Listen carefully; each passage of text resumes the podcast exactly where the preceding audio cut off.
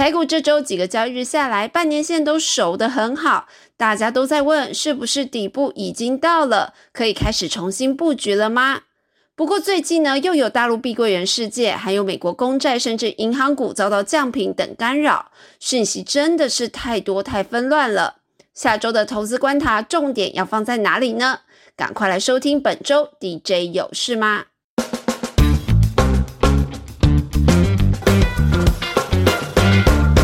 首先来看美股，近期表现也是偏弱势，纳斯达克指数跟 S M P 五百指数呢都面临季线的保卫战。美股专家 Barry 就表示，极短线来看，下周 Nvidia 的财报将会是牵动大盘走势的关键。当然，如果端出来的财报数据很亮眼，那市场就有机会跟着反弹。不过呢，他也提醒要特别注意的是，目前市场对财报表现是非常挑剔的。以 S M P 五百近期公布的财报数据来看呢，其实将近八成的企业实际上表现都是优于市场预期的哦。但是大多数股票却没有因此上涨，主要是企业财报的利多消息其实都已经先反映了，所以至少要比预期好超过两成以上的这种才会上涨。那接下来的 Nvidia 也是如此，尤其 Nvidia 股价今年以来涨了超过两倍，这会让市场非常严苛的去检视它的财报。此外，还要注意下周四的全球央行年会，到时候呢，美国联准会主席鲍尔将会致辞开幕词。那市场关心的，其实已经从利率到底会升多高，转向于高利率会持续多久。那由于目前市场上的氛围是认为明年上半年联准会就要降息了。所以呢，如果鲍尔的最新谈话显示延长高利率维持的时间点要再更拉长的话，那市场就有可能会因为新的说法而重新去定价，这投资人就要特别留意了。最后呢，当然还是要谈一下中国的碧桂园世界。Berry 分析呢，恒大跟碧桂园都是中国地产业的龙头，但是恒大的杠杆其实做的比碧桂园更大，转投资更复杂，所以最后出事其实不算是意外。但其实碧桂园的财务体制是算相对健全的，因此连他们都爆发了资金周转的危机，这恐怕意味着中国地产的状况可能比外界想的还要严重。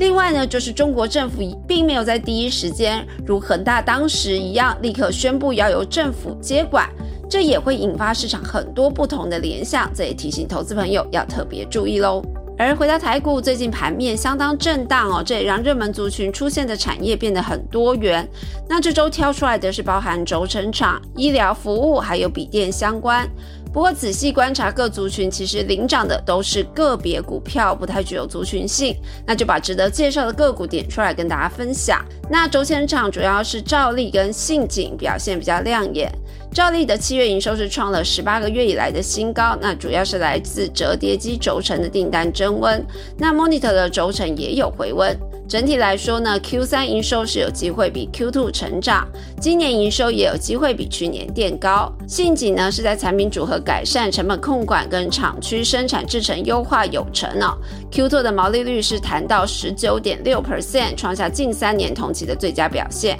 反而也预期信景下半年毛利率会朝二十 percent 靠拢。医疗服务方面，主要观察大学光跟马光 KYL 这张比较少听到，股号是四一三九。大学光是进入暑假哦，那这个是视力矫正的旺季，所以 Q 三获利应该可以写新高。市场预期他们今年全年 EPS 要上看十三元。马光则是去年九月并入新加坡这个新康中医诊所，那今年上半年的营收就看起来年增幅度非常高。那九月以后呢，因为新康今年持续有扩点效益哦，而且预计在明年启动赴马来西亚扩点，这都也有助于这个营运表现升温。笔记型电脑呢，其实主要还是 AI 族群的题材，涨幅是以人保最大。那人保呢是属于落后补涨，因为公司积极释放出 AI 相关伺服器的布局哦。那目前伺服器占他们整体营收比重只有两到三 percent。那 AI 相关的伺服器呢，在伺服器整体营收比重大概是八 percent。公司是预期明年上半年的 AI 伺服器相关是欧洲客户的出货会增温，下半年是美国客户会开始贡献。所以整体来说，明年 AI 伺服器的占比有机会从八 percent 提升到二十到二十五 percent。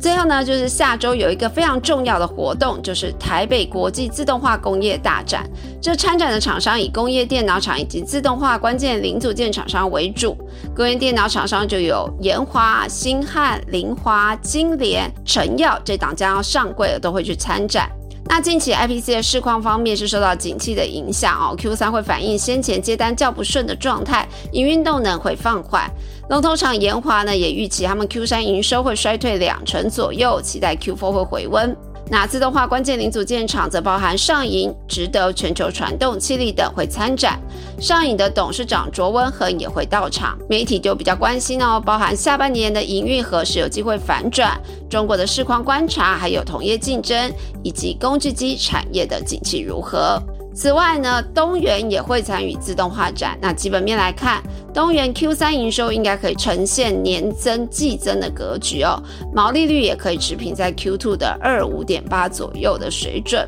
那东元目前在美国市场高压用工业马达的需求是稳健成长，不过台湾跟中国的景气仍然不佳，所以还要持续观察。最后就带大家快速 view 一下下周的重要法说。半导体来看呢，IC 通路厂大连大下周举行法说会。那产业二哥文业已经先开过法说了，整个产业的氛围在 Q 三还是有旺季效益的带动。那以大连大 Q 三的猜测呢，它是预估营收会激增五 percent 到十一 percent，主要动能是来自网通、伺服器、工业电子、车用这些非三 C 产品的带动。